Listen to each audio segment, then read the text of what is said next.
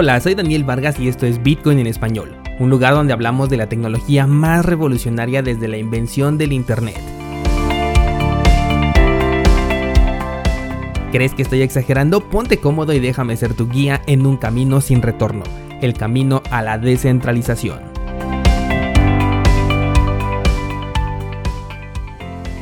Bienvenidos descentralizados, ¿cómo están en este viernes? Viernes 16 de octubre de 2020. A Bitcoin se le está complicando llegar al máximo de este año. Eh, si no me equivoco, lo tenemos registrado en 12.490 dólares. Ya he publicado ahora sí el análisis pesimista que te había yo comentado esta misma semana para Bitcoin dentro de la página por si es que no lo has checado cursosbitcoin.com diagonal ideas. Ahí te muestro un escenario que es poco probable, pero que si llega a ocurrir, te gustará estar prevenido porque valdrá mucho la pena. Nada más que reportar con respecto al precio, así que nos vamos directamente a las noticias que te preparé para el día de hoy. Y primeramente voy a agregar un dato al episodio de ayer, que entre otras noticias te hablé sobre regulaciones fiscales para las criptomonedas dentro de España.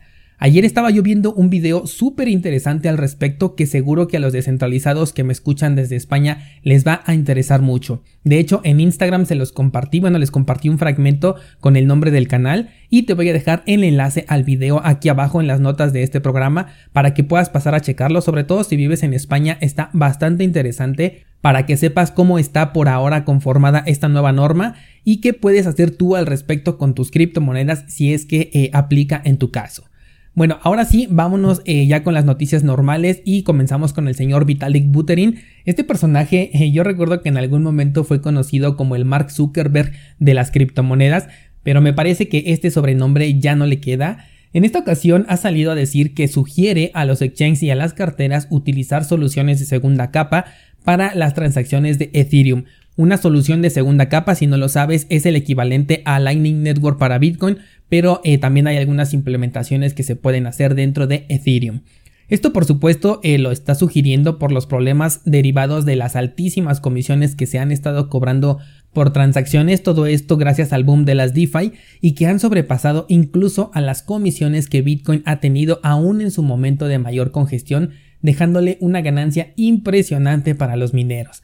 También nos agrega Vitalik que la solución a la escalabilidad de Ethereum es un problema todavía a largo plazo. Ni siquiera la salida de Ethereum 2.0 viene con esta solución de forma inmediata, por lo que sugiere esta solución alternativa mientras continúan con el desarrollo de una solución que ya pueda ser definitiva, la cual en realidad han estado buscando desde 2016 sin éxito alguno. Aquí lo que no me cuadra mucho es que nos han vendido la idea de que Ethereum 2.0 es la solución a los problemas que ha tenido este proyecto desde hace mucho tiempo y es apenas en declaraciones recientes en donde ya nos han ido eh, cambiando toda esta idea y nos han dicho que no soluciona el problema principal que se tiene, que es la escalabilidad, sino que soluciona otros problemas que realmente nadie tiene ni que le afectan eh, a la red como si le afecta este problema de la escalabilidad. Es decir, que eh, llevan cuatro años trabajando en una solución, pero todavía no encuentran la respuesta y mientras tanto eh, nos están entreteniendo con una versión 2.0 que como bien he dicho está dando un paso hacia atrás en la seguridad de la red convirtiéndola en prueba de participación, pero todavía sin llegar a resolver el verdadero problema importante que tiene la red.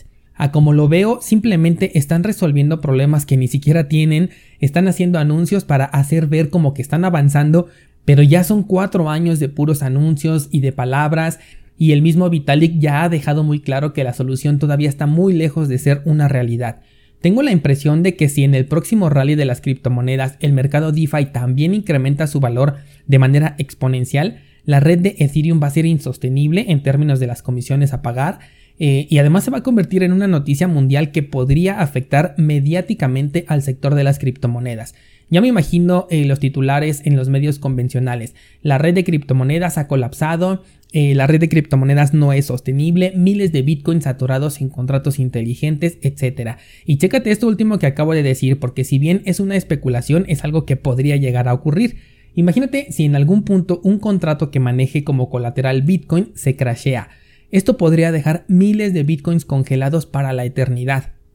Hoy en día ya tenemos Ethereum bloqueados, tenemos Polkadot bloqueados, pero bueno, Ethereum finalmente es ilimitado, así que no le afecta directamente a su supply. Polkadot, bueno, todavía es un experimento, todavía no se sabe si realmente va a tener el potencial que dicen que tiene.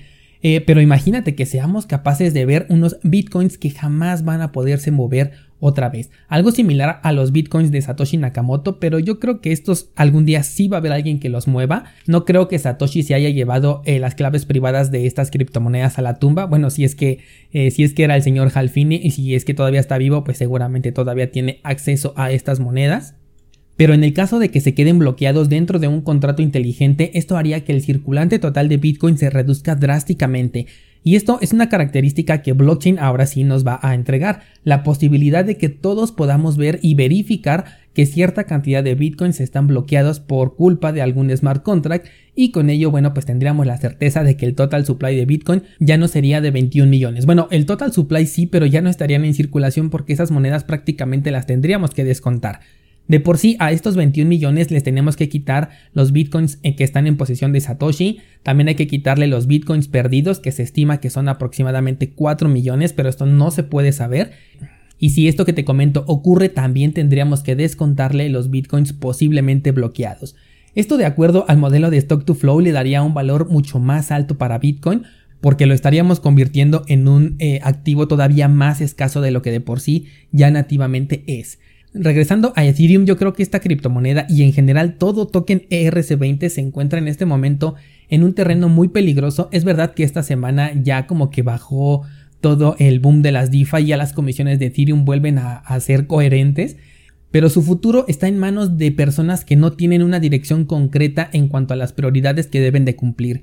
Es por esto que estoy convencido de que cada vez más desarrolladores van a comenzar a abandonar esta red y van a migrar hacia otras alternativas. Chainlink, por ejemplo, es uno de los proyectos que ya debería estar trabajando en esto si es que quiere mantener su estatus de líder en el sector de los oráculos, porque como llegue un proyecto con las mismas capacidades pero que sea inmune a los problemas que tiene Ethereum, yo creo que podría perder este lugar de un momento a otro. Hey, antes de continuar con las noticias, quiero invitarte a cursosbitcoin.com, la plataforma que te lleva de la mano en tu camino a la descentralización, donde cuentas con más de 200 clases en video análisis mensuales de criptomonedas y el lugar donde comparto cada semana mis análisis personales bien detallados con objetivos de compra y de venta. Entra a cursosbitcoin.com diagonal 0 y da el primer paso a la descentralización tomando el curso gratuito Bitcoin desde cero. Ahora sí, continuamos con el podcast. Vámonos con otra de las noticias que ya te tenía rezagadas y es sobre la nueva versión de escritorio que ha sacado Trezor para poder conectar tu cartera en hardware. Algo que le criticaban mucho a Trezor eh, al momento de compararlo con Ledger, que son las dos empresas más importantes en el sector de las carteras en hardware, es que mientras en Ledger podías operar sin conexión a internet gracias a su aplicación para escritorio, con Trezor siempre tienes que estar conectado porque su interfaz es 100% vía web, con lo que eh, se tiene un nivel de riesgo mucho más alto a la hora de que realizamos transacciones con esta cartera en hardware. Bueno, pues parece que ya han solucionado esto o al menos eso pretenden porque por ahora solamente está la versión beta de, esta, de este servicio de escritorio. De aquí a enero va a estar en versión beta y ya en enero se supone que pretenden migrar su plataforma a la versión de escritorio y dejar obsoleta eh, la versión del navegador. Un paso bastante importante para quienes tenemos carteras Trezor nos, debe de interesar mucho esto y es que es cierto, aunque las transacciones sí se firman dentro del dispositivo y en teoría eh, estamos hablando de transacciones que sí son seguras, nunca está por demás hacerlo en un entorno sin conexión como en este caso sí lo previó el Ledger. Me he metido a la página pero por ahora todavía no encuentro ningún enlace para descargar esta versión, además de que al estar en, beta todavía tendría un poco de reserva en utilizarla, pero creo que van por buen camino. También estoy esperando que nos permitan gestionar las UTXO por separado, como ya lo permite su competencia más directa, el Ledger. Parece que ellos van un paso más adelante, pero eh, Trezor no se va quedando atrás, aunque un poco más lento. También están implementando cosas muy interesantes. Y si no tienes idea de qué significa esto de las UTXO, puedes entrar a cursosbitcoin.com diagonal mix y ahí tienes un curso completo donde vas a aprender a reclamar la privacidad de tus criptomonedas y ahí justamente es donde hablo de las UTXO, que son elementos muy importantes cuando hablamos de seguridad y privacidad de Bitcoin. Toca ahora hablar de DeFi y en especial vamos a hablar un poco sobre Uniswap, este token que nació de la nada como un token de gobernanza para crear un entorno entre comillas descentralizado. Fíjate que esto de los tokens de gobernanza cada vez más me está sonando a frase publicitaria que te vende algo pero realmente es otra cosa muy distinta. Y hay que tener cuidado con ello porque estoy viendo que varios proyectos están abusando ahorita de esta frase. Es como cuando todo le quieren poner la palabra Machine Learning para decir que están en la innovación, como en su momento le ponían blockchain, ahorita todo el mundo quiere sacar tokens de gobernanza. Se supone que uno de estos tokens sirve para poder dar a los participantes un poder sobre la red y que ésta sea descentralizada. Pero en el momento en el que este poder se concentra en los mayores poseedores de tokens, se pierde toda la descentralización posible. Y esto es justamente lo que le está pasando a Uniswap. Y más aún si al momento de que distribuyes los tokens te quedas con una enorme cantidad de ellos de manera intencional. Resulta que un grupo que casualmente controla una gran cantidad de Uniswap ha convocado a una votación para poder reducir el número de porcentaje de suministro necesario para la presentación de propuestas. Esto lo quieren reducir del 1% al 3%. En términos más sencillos, que no necesites tener tantos tokens en tu poder para poder presentar una propuesta. La votación fue orquestada por Dharma, uno de los mayores poseedores de este token, y hasta el momento en el que leí la nota, porque esta también es una de las pendientes que tenía, la votación estaba en el 98% a favor de la propuesta, pero de este 98% de votos, más de la mitad le pertenecían a Dharma y a Gauntlet, que son los dos más grandes poseedores de este token. Entonces es una propuesta hecha por Dharma con mayoría de votos de Dharma que beneficia obviamente a Dharma porque por algo lo están proponiendo y esta es la verdadera descentralización que prácticamente tiene todo el ecosistema DeFi una descentralización vendida a través de un token que curiosamente cae en un grupo pequeño, quienes finalmente van a tomar las decisiones mientras que todos los inversionistas pequeños solamente entraron a este token y a cualquier otro DeFi porque se los regalaron, porque vieron que subía mucho de precio, porque podían sacar más dinero, pero jamás en ningún momento entraron con la intención de participar en el desarrollo del proyecto, en sus votaciones, en sus propuestas. Es más, es probable que muchos de los poseedores de este token ni siquiera sepan que se llevó a cabo esta propuesta y que se ha sometido a voto. Así que eh, yo les sugiero a los descentralizados que tengan mucha precaución al utilizar tanto estas plataformas eh, como la que le pertenecen a Uniswap, así como los tokens de gobernanza, porque esto huele a pato, camina como pato y tiene pico de pato, así que de unicornio pues tiene muy poco. La siguiente nota nos va a regresar a lo que te comentaba al principio sobre Ethereum y es que USDC, que es la segunda moneda estable más popular después de Tether, ahora está buscando ingresar en la blockchain de Stellar, esto para el próximo año 2021. Stellar es un fork de Ripple, pero que tiene cualidades más descentralizadas que su moneda origen, y en esta ocasión han sido elegidos para poder expandir, eso dice el grupo Circle, el alcance de esta moneda estable. Actualmente USDC eh, corre en Ethereum y es por eso que te decía que la íbamos a ligar con la nota anterior, porque como te venía diciendo, poco a poco estamos viendo cómo los proyectos van abandonando la red principal, convirtiéndola, si bien les va en una red secundaria y si no, van a terminar por abandonarla por completo para una migración total, esto dependiendo obviamente de la adopción de la gente.